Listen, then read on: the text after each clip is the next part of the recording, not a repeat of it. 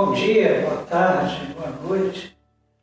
Saúde a todos com a graça e a paz do nosso bom Senhor e Salvador Jesus Cristo.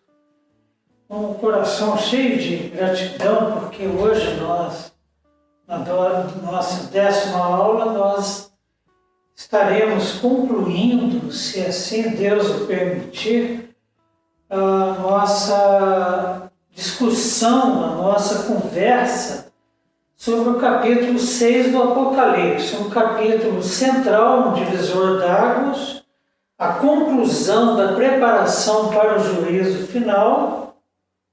E a gente teve o cuidado de ir é, selo a selo, praticamente, é, nas nossas conversas e vimos na aula passada que na abertura do quinto selo, embaixo do altar que fica diante do trono, no santuário celestial, as almas dos mártires clamam ao Senhor com uma indagação: até quando?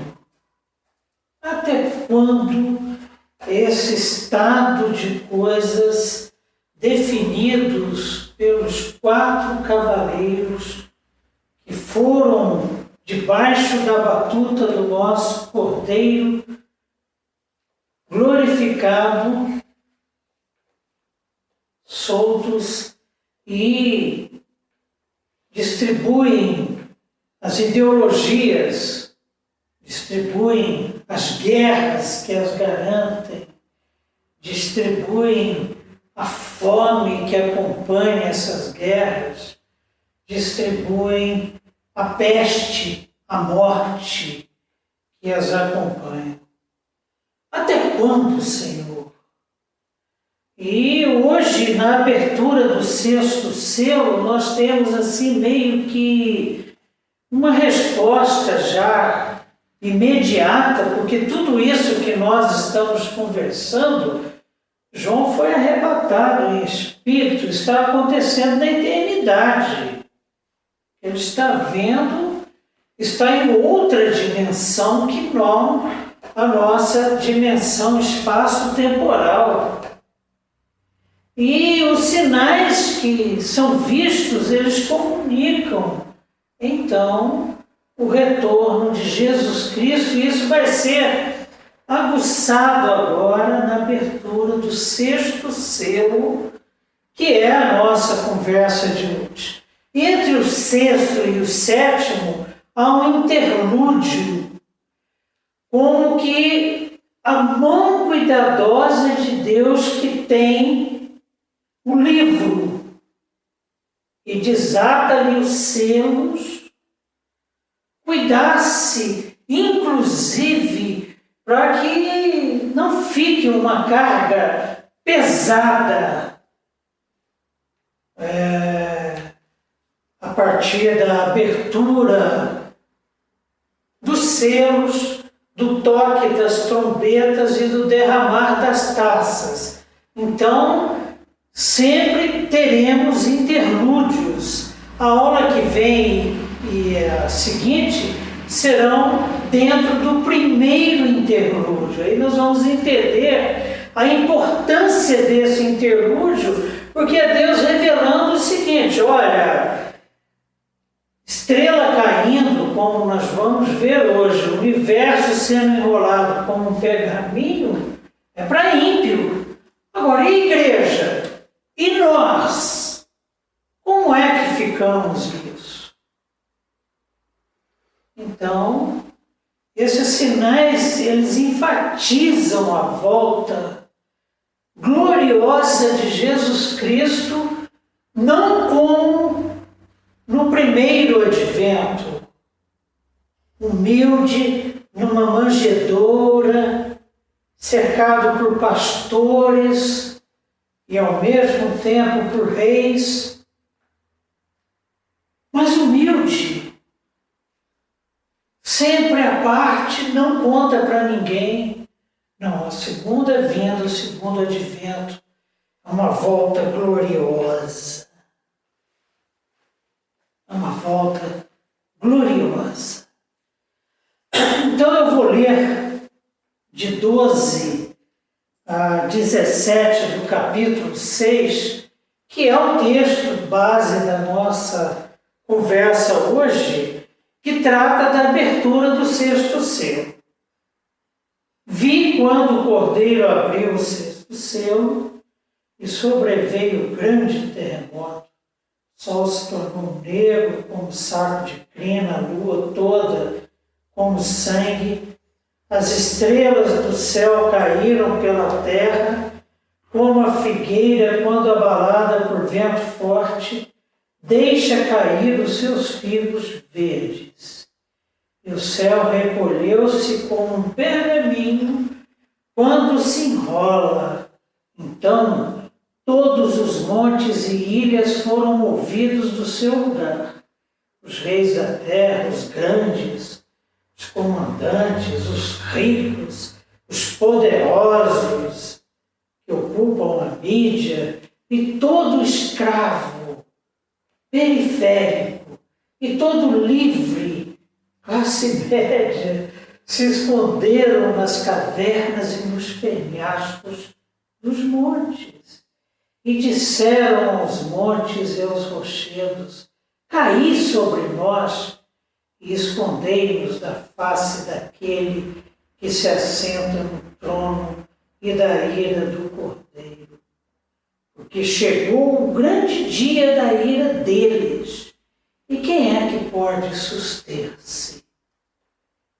A abertura do sexto selo e ela nos leva para bem perto da segunda vinda de Cristo.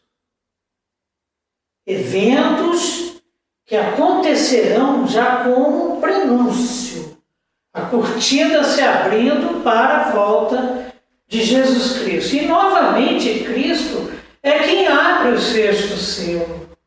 Nada vai acontecer fora da autoridade dele. Logo depois do seu rompimento, começa uma terrível tempestade e no Antigo Testamento nós encontramos assim o um pano de fundo para essa cena. Porque nas conversas que nós temos tido, a gente parte do princípio de que o Antigo Testamento e o Novo são o Evangelho. Deus é o mesmo, Cristo é o mesmo. E em Isaías 34, 4, nós temos, então, é, um primeiro pano de fundo para essas descrições que João faz. Ele não faz a partir do nada. Isaías 34, 4 narra uma visão que o profeta teve, muito parecida as estrelas do céu serão todas dissolvidas pela poeira, e os céus se enrolarão como um pergaminho. Esse é o texto que dá suporte àquilo que João escreveu nesses versículos que nós lemos no capítulo 6. Todo o exército celeste cairá como folhas secas da videira e da figueira. 32, 8. Todas, desculpe, Ezequiel também teve uma visão parecida, Deus é o mesmo, está revelando. Todas as estrelas que brilham nos céus, eu as escurecerei sobre você e trarei escuridão sobre a sua terra, palavra do soberano Senhor. O profeta Joel também, ele trabalha muito essa questão e durante a nossa conversa nós vamos nos aportar a ele também. Ele alertando o seguinte: olha, o dia do Senhor não vai ser dia de festa, não. O dia do Senhor vai ser dia de juízo, vai ser dia de escuridão, de trevas, de manifestação da ira do Altíssimo. Os terremotos que aparecem aí no verso 12, verso 12, só para relembrarmos, né? O verso 12 diz assim: Vi quando o poder abriu o sexto selo, sobreveio grande terremoto. Então, um grande terremoto.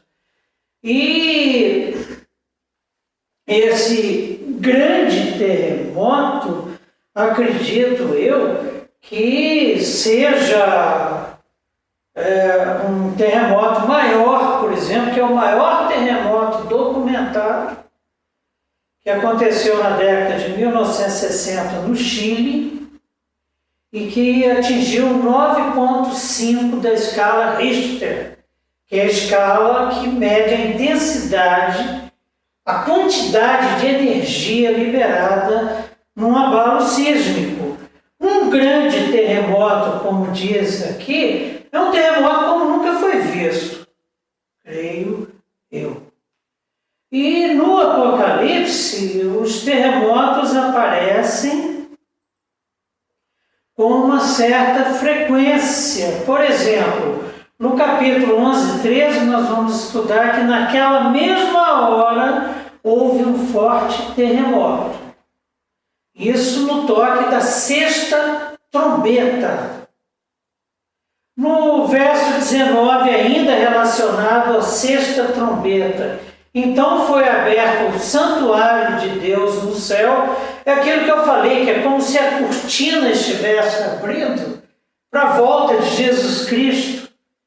Então foi aberto o santuário de Deus no céu e ali foi vista a arca da aliança que estava presente lá no tabernáculo, na tenda do encontro no deserto, que era o estrado para os pés de Deus.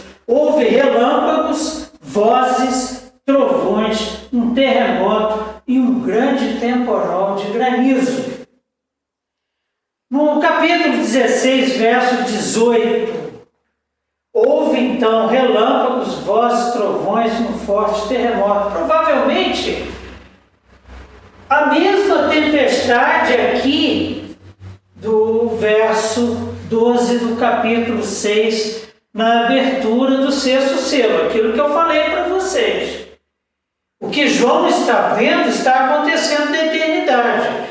Temos que ter um cuidado muito grande no seguinte: olha, abriram-se os selos, tocaram-se as trombetas, derramaram-se as taças. Não. O que João está vendo, está vendo na eternidade. Não há uma linearidade de tempo. Muitas vezes nós vamos ver daqui até o final do curso, são eventos concomitantes. No Antigo Testamento, o terremoto anuncia a vinda de Deus em juízo, como aqui. Terremoto aqui meio que é um sinal. Ó, é agora. Cristo está irado e vem para julgar então, no Antigo Testamento, nós encontramos, por exemplo, em Juízes 5,4, no Cântico de Débora, ela declara o seguinte: Ó oh, Senhor, quando saíste de Seir, quando marchaste desde os campos de Edom, a terra se estremeceu. A terra se estremeceu, indicando o que? O juízo de Deus, a ira de Deus manifesta, que é justa. Isaías 24, 18, parte B, diz assim: Abertas estão as comportas dos céus, tremem os alicerces da terra. A geologia, por exemplo, fala nas placas tectônicas, né? Os alicerces da terra. Essas placas, quando se movimentam, liberam uma quantidade de energia monstruosa. Imaginem! Tá! Aí vem os terremotos, os tsunamis. E entre as placas existem falhas. A de Santa Andréia, por exemplo, lá na Califórnia, você vê né, os documentários na televisão mostram os helicópteros viajando em cima delas e fala, como é que esse povo vai morar na Califórnia, lá, meio de uma placa, de uma falha tectônica. Normalmente são os lugares mais ricos do planeta. Não é à toa que a Califórnia é o estado mais rico da nação mais rica do mundo.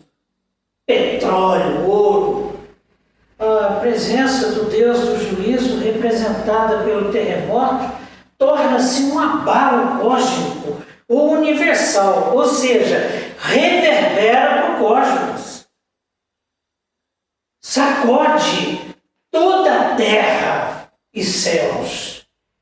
Gente, vai ser uma coisa assim impressionante, é o prenúncio da volta. Em seguida, o sol se torna escuro e a lua fica vermelha como sangue. O sol se torna escuro como um saco de silício.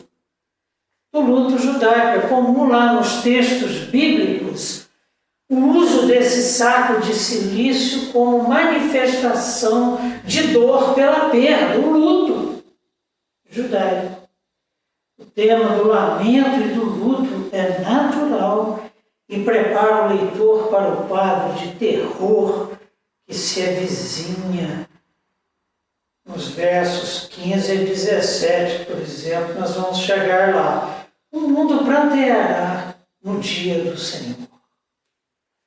E esse mundo bíblico é esse sistema que nós estamos inseridos dele.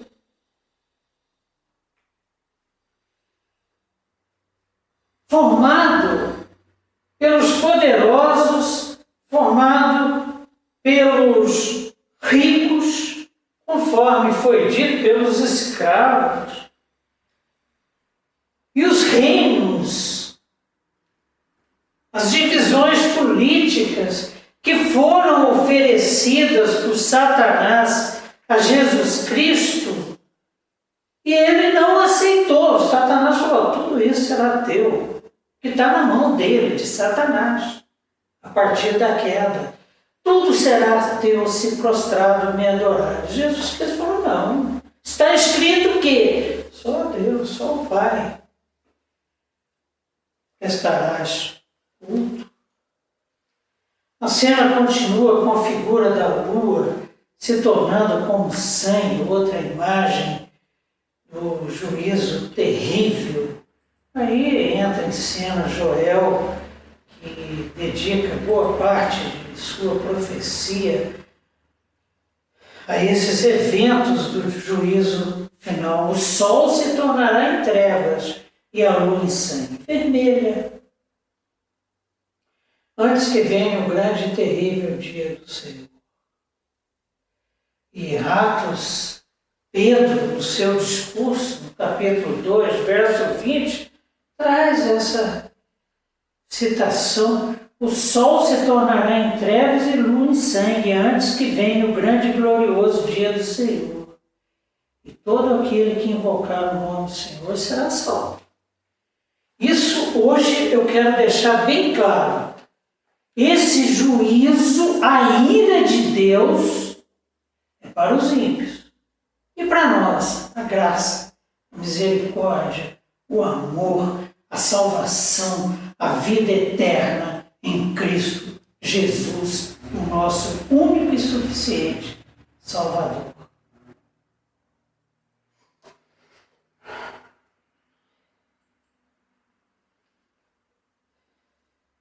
Escurecimento do sol como sinal de juízo não é raro no Antigo Testamento. A transformação da lua em sangue intensifica a cena. Por exemplo, somos levados lá para o Egito, na nona praga.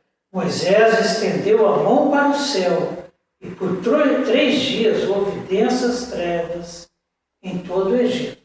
Mas trevas tão densas que era até difícil respirar. Isaías 13, 10. As estrelas do céu e as suas constelação não mostrarão a sua luz. O sol nascente escurecerá e a lua não fará brilhar a sua luz. sinais do juízo de Deus, manifestação da sua ira. Verso 13: As estrelas do céu caíram pela terra como figueira, quando abalada por vento forte deixa cair seus figos verdes.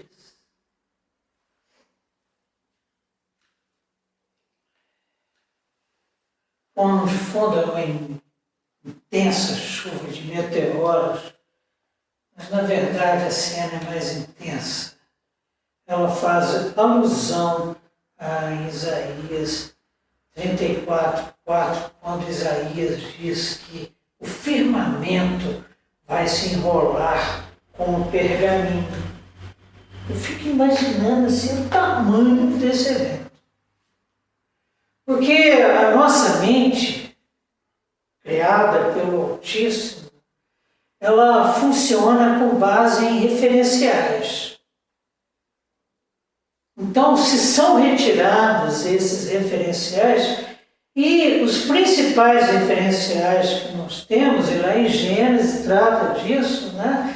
que o, o Sol, a Lua, as estrelas foram criados inclusive para nos orientar com relação à passagem do tempo, com relação ao deslocamento no espaço. Agora imagine tudo isso sendo enrolado. Marcos acrescenta esta passagem que as estrelas cairão como figos verdes, derrubados por vento forte.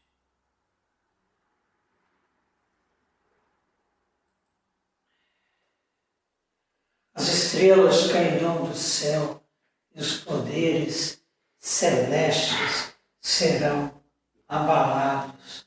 Palavras de Jesus Cristo. Olha, eu vejo esses textos como é, decorrência natural do plano salvífico do nosso Senhor e também reflexo da pregação de Noé na era pré-diluviana.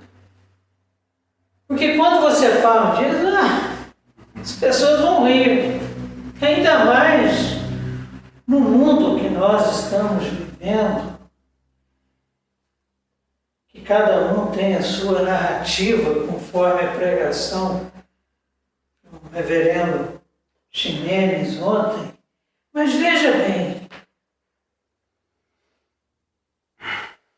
o mesmo tipo de profecia, olha, cuidem, arrependam-se, santifiquem-se, porque o dia da ira do Senhor está chegando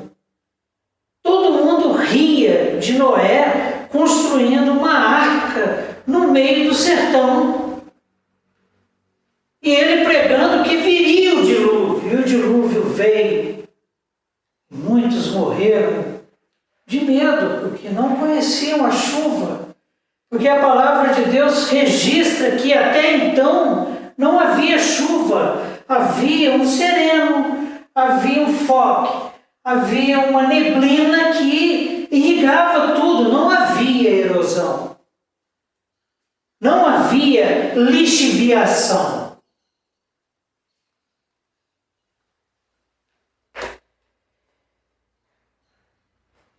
Palavras de Deus alertando para vivermos em conformidade com a Sua palavra Existe outra única passagem no Apocalipse em que as estrelas caem no toque da terceira trombeta. Cai uma estrela enorme chamada Absinto. Terceiro anjo tocou a trombeta e caiu do céu sobre a terça parte dos rios e sobre as fontes das águas uma grande estrela ardendo como tocha, um meteorito. O nome da estrela é absinto, e a terça parte das águas se tornou em absinto, amargas, amargosas, como aquelas águas no deserto, jogando um raminho, Moisés tornou águas palatáveis. Cai absinto, que tem nome de planta amarga, e continua. Isso vai acontecer, palavra do Senhor. Apocalipse 6, verso 14: O céu recolheu-se como um pergaminho quando se enrola. Então todos os montes e ilhas foram movidos do seu lugar, claro. Caos. Ademais, o próprio céu vai recolher-se como um rolo. Não poderia haver imagem melhor para o fim do mundo, porque a palavra que sustentou agora um filho irado pelo clamor dos mártires é enrole-se. Enrola. Mubi. A ideia é do universo como um pergaminho aberto.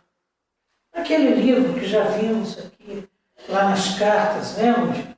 Da igreja de Pérgamo. Enrolados.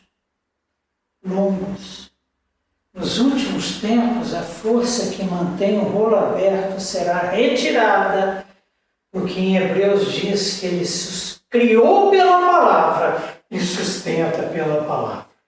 E a palavra será: enrole-se, chegou a hora.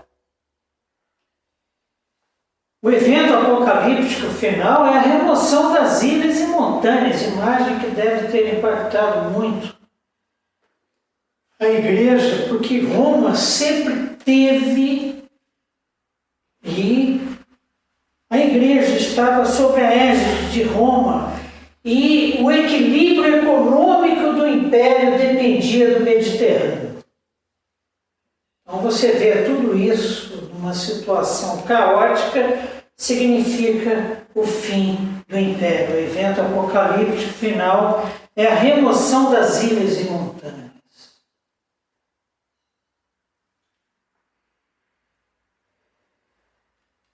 e ilhas.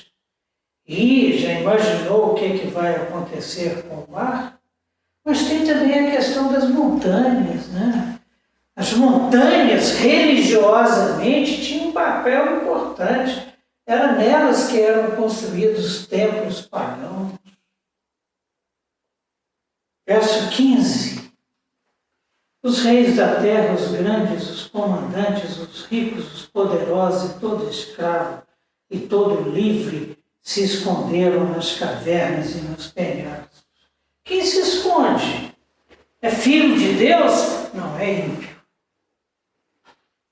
Da mesma forma que você tem filho de Deus poderoso, você tem filho de Deus rico, você tem filho de Deus escravo, você tem filho de Deus remediado, você tem ímpio. Não é condição social, econômica, política que define, não.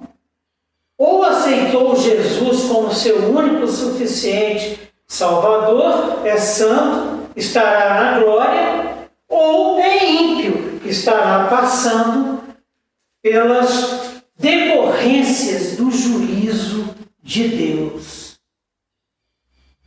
Verso 16: E disseram aos montes e aos rochedos: Caí sobre nós e escondei-nos na face daquele que se assenta no trono e da ira do cordeiro. Aquilo que um professor meu definia como a síndrome do avestruz que a terra caia sobre mim,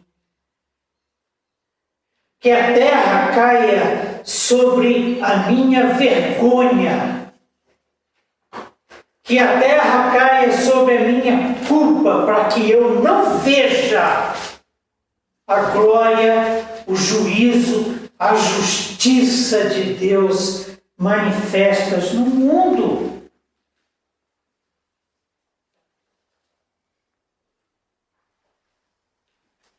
Então vejam bem.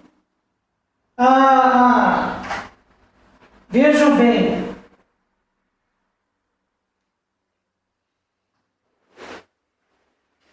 Verso 16.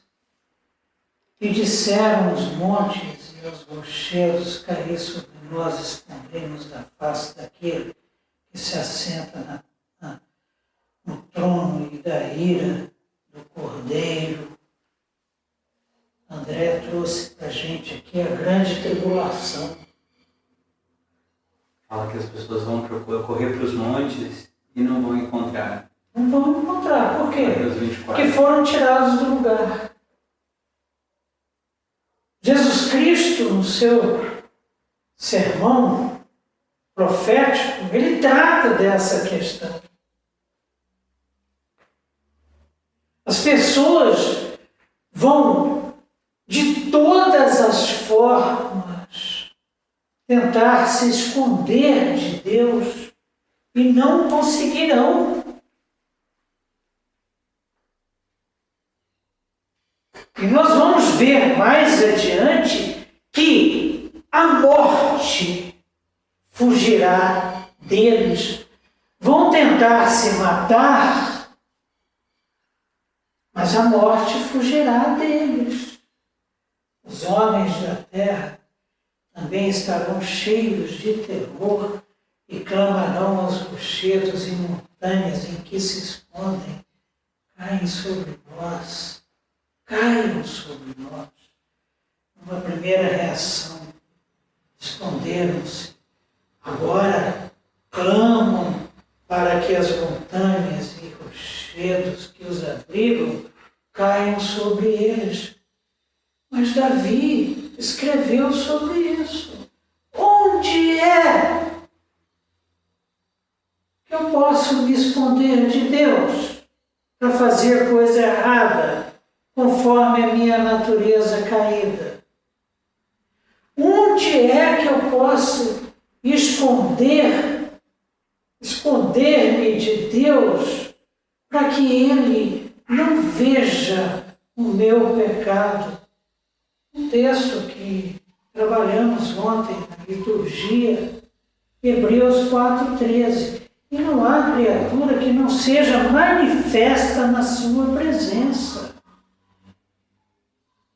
Pelo contrário, todas as coisas estão descobertas, nuas e patentes aos olhos daquele a quem temos de prestar contas. Aí a humanidade reconhecerá o bem inestimável de Jesus Cristo morrendo pelos pecados do mundo na cruz do Calvário. Porque pelo sangue derramado diante de Deus nós somos declarados justos. É Ele que vai olhar para mim, vai olhar para você e vai dizer: Este é justo. E a quem Deus declara isso, não há força, não há principado, não há potestade, não há profundidade nem largura que possa tirar de nós o selo, a garantia, o penhor da salvação. Nesse dia, quem debocha, quem ri, Quem acha que a nossa igreja não atende às demandas, e olha, caminho para o céu passa pela igreja. E a nossa é a IPJB. E quem a sustenta? E quem promete que as portas do inferno não prevalecerão?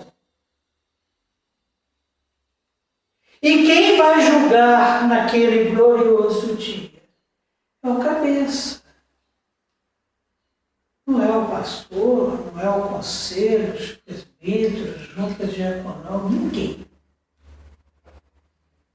Porque é ele que tem o livro na mão.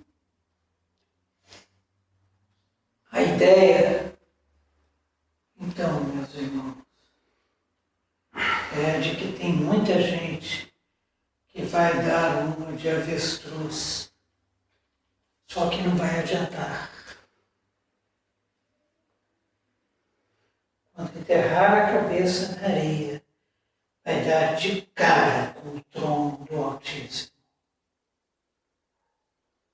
E é um tribunal no qual não haverá apelação, conforme veremos adiante. Os ímpios não querem enfrentar Deus e o Cordeiro. Seu terror será tão grande que farão qualquer coisa para esconder-se de Deus e da sua ira. A citação do trono evoca a cena do juízo final. Nós vamos ver lá em Apocalipse 20, verso 11. Depois vi um grande trono branco e aquele que nele estava sentado. A terra e o céu fugiram da sua presença. E não se encontrou lugar para eles. É por isso que nós devemos dedicar as nossas vidas na pregação do Evangelho de Jesus Cristo. Porque é muito triste passar por uma situação em que você não encontra lugar no universo. Quando há a manifestação da ira de Deus. E os santos estarão na glória. A gente nunca pode se esquecer disso.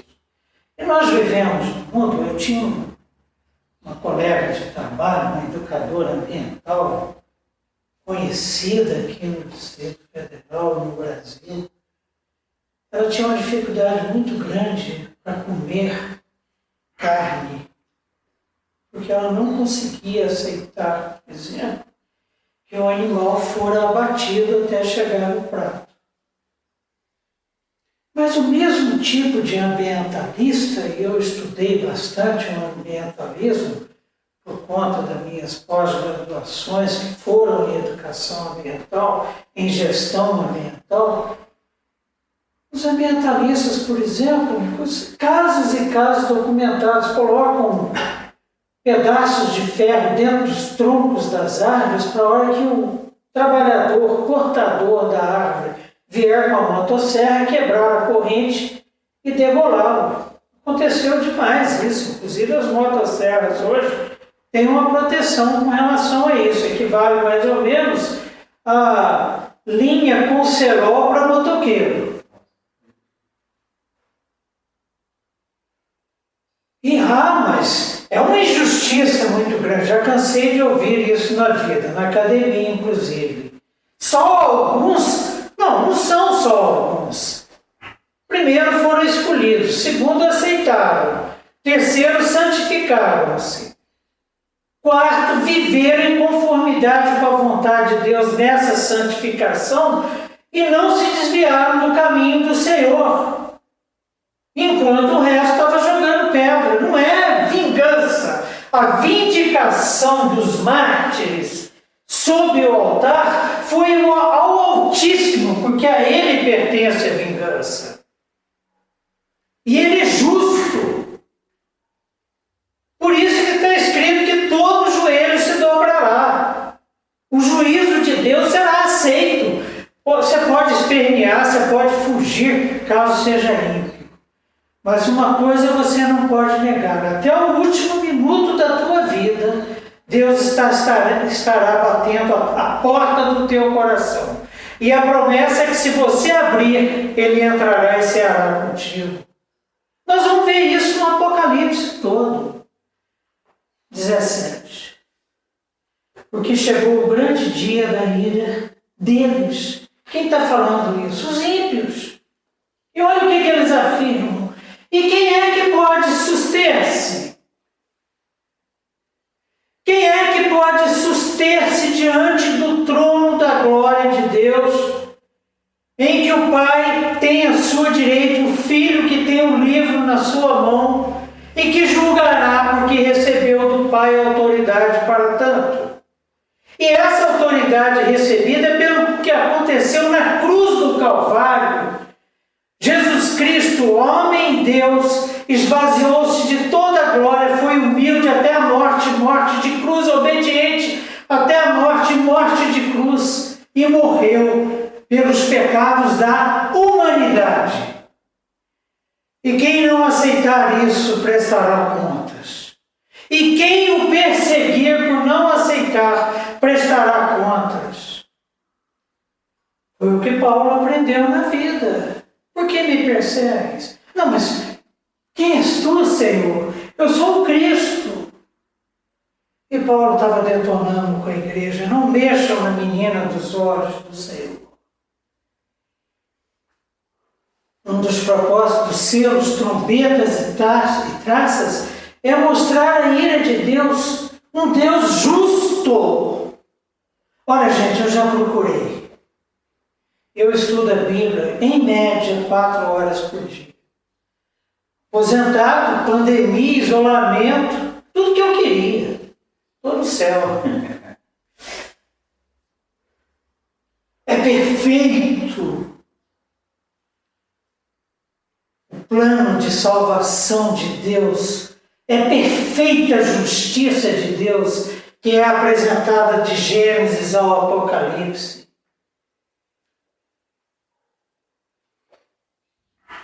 A ira de um Deus justo contra um mundo que o rejeitou. O que vai acontecer naquele dia glorioso da volta de Jesus Cristo é isso. Quem rejeitou será julgado. E quem aceitou será acolhido nas nuvens, nuvens, e reinará com ele por toda a eternidade. O juízo sobre os habitantes da terra é chamado de lagar da ira de Deus. Apocalipse 19, 15: De sua boca sai uma espada afiada, a espada do juízo que João viu lá no capítulo 1 com a qual ferirá as nações. Como? Ele vai sair guerreando com as nações e ferindo as nações com a espada que sai da sua boca. Não, é com o seu juízo, seu julgamento, que é perfeito, santo, justo. Ele pisa o lagar do vinho do furor da ira, sangue vai correr do Deus Todo-Poderoso sangue correu na cruz do Calvário. Onde Satanás foi vencido.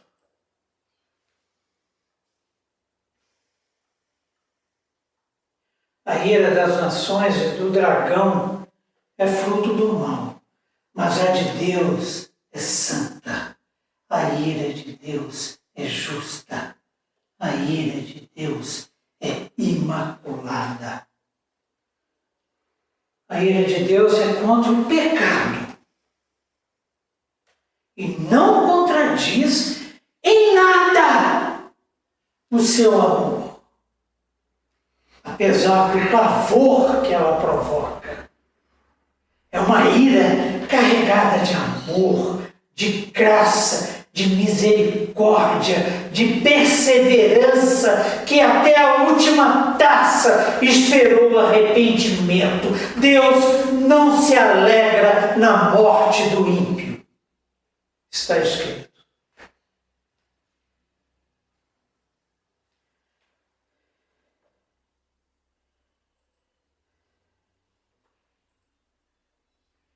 Malaquias 4.1 Pois eis que vem o dia, arde como fornalha. Que dia? Do juízo. Todos os soberbos e todos os que cometem perversidade serão como restolho. Vocês já imaginaram o tamanho da perversidade no meio da pandemia aqui no Brasil? O kit de intubação ter inflacionado em mais de 800%. O que é pessoas querem.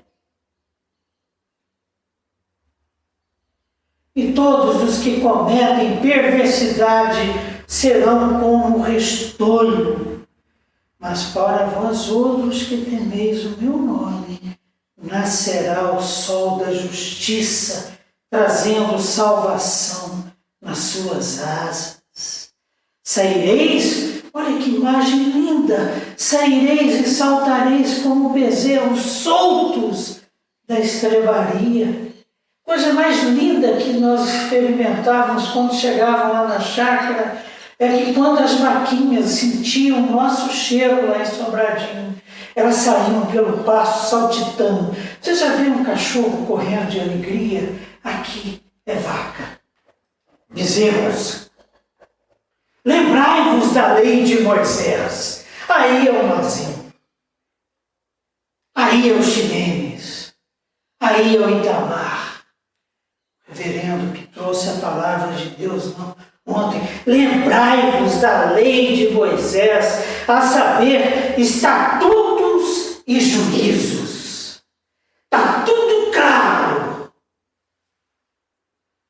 É o que Josué falou, está aí. Agora vocês escolham. Agora, eu e a minha casa serviremos ao Senhor. Verso 5 de Malaquias 4.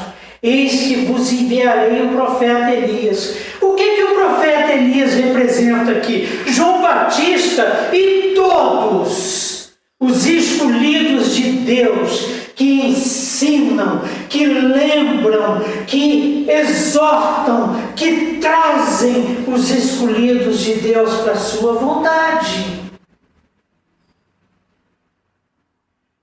Você quer estar entre os justos nos céus?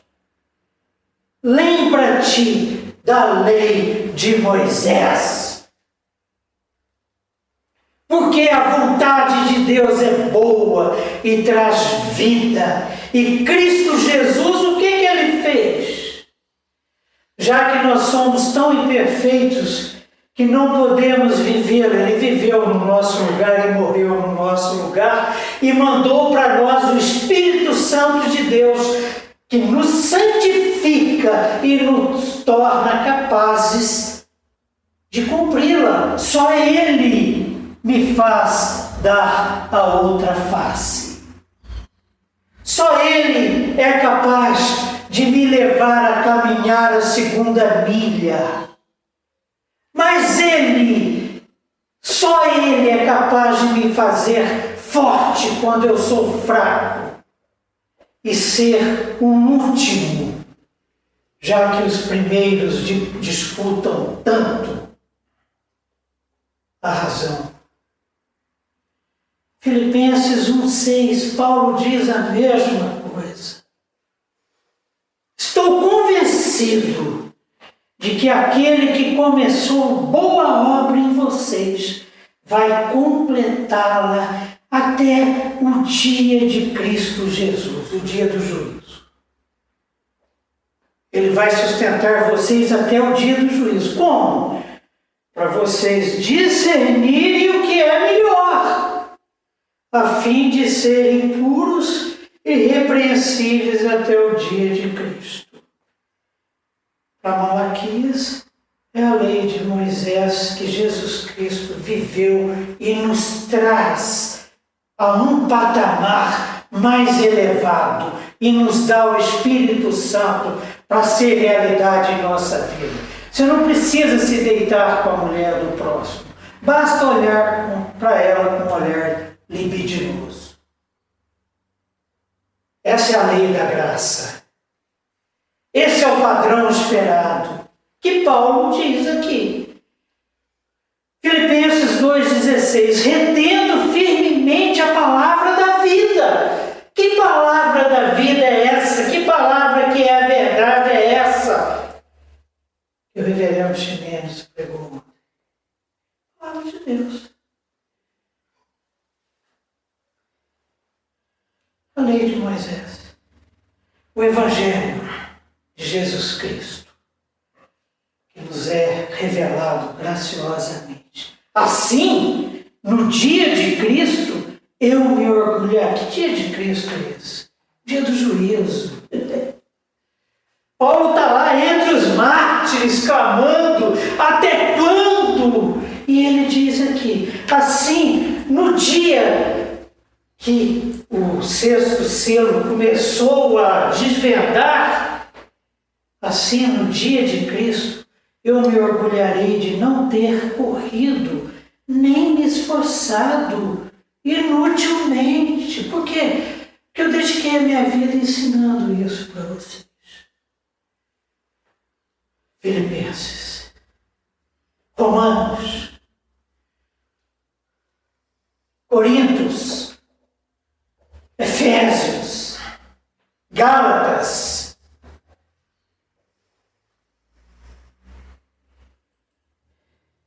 Brasilienses, IPJ, Benses.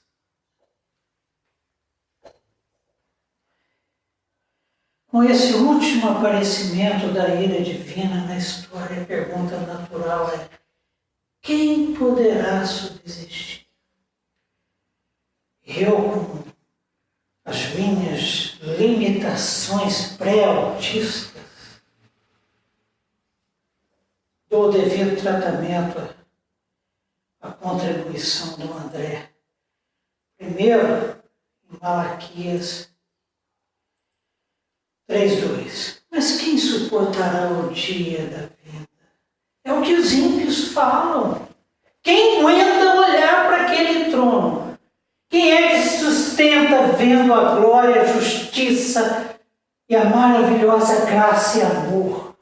demonstrados pelo Pai em Cristo Jesus. Quem pode suportar? Quem ficará de pé quando ele aparecer? Porque ele será como fogo do ourives e como sabão do lavandeiro. Está encardido, vai ficar alvo como a neve. Não, um seis. Quem pode resistir à tua indignação? Quem pode suportar o despertar de sua ira? O seu furor se derrama como fogo, olha, do trono de Deus. Emana graça, misericórdia, amor e juízo. Seu furor se derrama como fogo e as rochas se despedaçam diante dele. É assim que vai ser. Então, meus queridos, o sexto selo inaugura a vingança do sangue dos mártires, cristãos que estão debaixo do altar diante do trono. Clamando! É juízo contra os inimigos de Deus e vindicação dos santos. O abalo do céu prenuncia o fim da história e o terror dos que perseguiram os santos e tentaram prevalecer sobre a Igreja de Cristo. Pela obra de Satanás, conforme a palavra de Jesus Cristo, a sua parábola do joio e do trigo, o joio tem se misturado ao trigo e crescido com ele. Mas o tempo da colheita está próximo, queridos.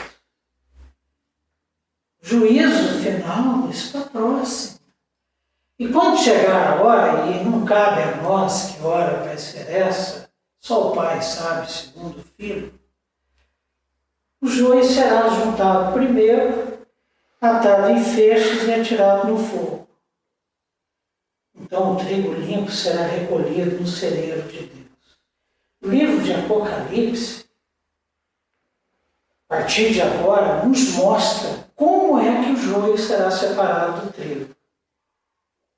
E como é que esse joio vai ser atado e queimado, e como é que o trigo será limpo, recolhido, vestes brancas. Vamos ver a semana que vem já. E guardado no celeiro de Deus por toda a eternidade. e Ele enxugará dos olhos toda lágrima. Pelo seu amor, graça, misericórdia, fidelidade e poder, Deus nos manterá firmes até o fim, para sermos irrepreensíveis naquele dia. Ele que começou boa obra em nós, a completará até o dia de Cristo Jesus para discernirmos o que é melhor e termos firmemente a palavra da vida. A honra, a glória dele por toda a eternidade. Amém, amém e amém. Que assim seja e será. Porque em Jesus Cristo todas as boas promessas de Deus já são sim. Então é, como diz um amigo meu, só tem um portalzinho que atravessar e já seremos acolhidos. A obra foi feita e conforme temos afirmado as grandes profecias do Apocalipse da palavra de Deus já foram cumpridas. Só falta agora o último escolhido, o último predestinado, chegar e fazer parte do povo de Deus. É o que nós vamos ver na semana que vem. Vamos orar? Senhor nosso Deus e Pai, Pai de amor, graça, misericórdia e poder. Muito obrigado, Senhor porque o Senhor mostra para nós com muita clareza.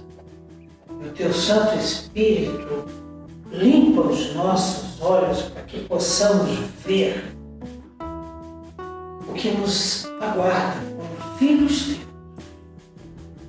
Queremos te rogar, Senhor, que a nossa vida, nosso testemunho, a nossa palavra sejam palavras de vida, sejam atitudes de vida, sejam testemunho de vida.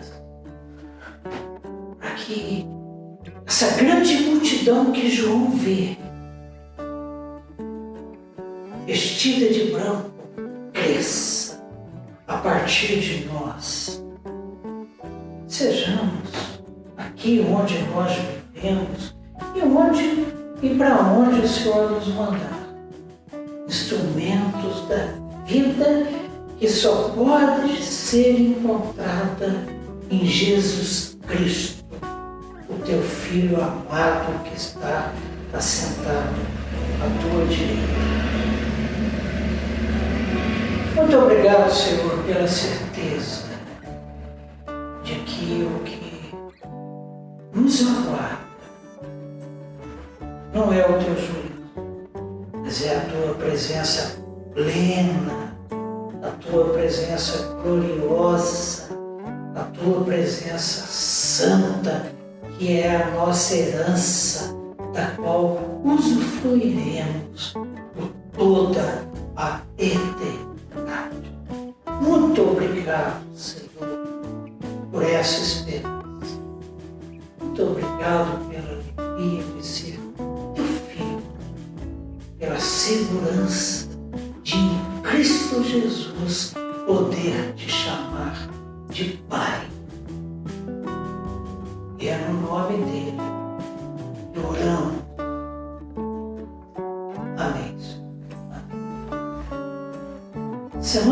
Começamos o capítulo 7, o primeiro interlúdio do Apocalipse.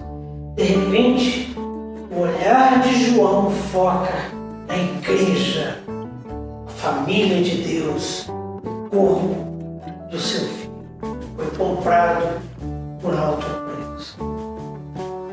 E estamos aqui sempre esperando,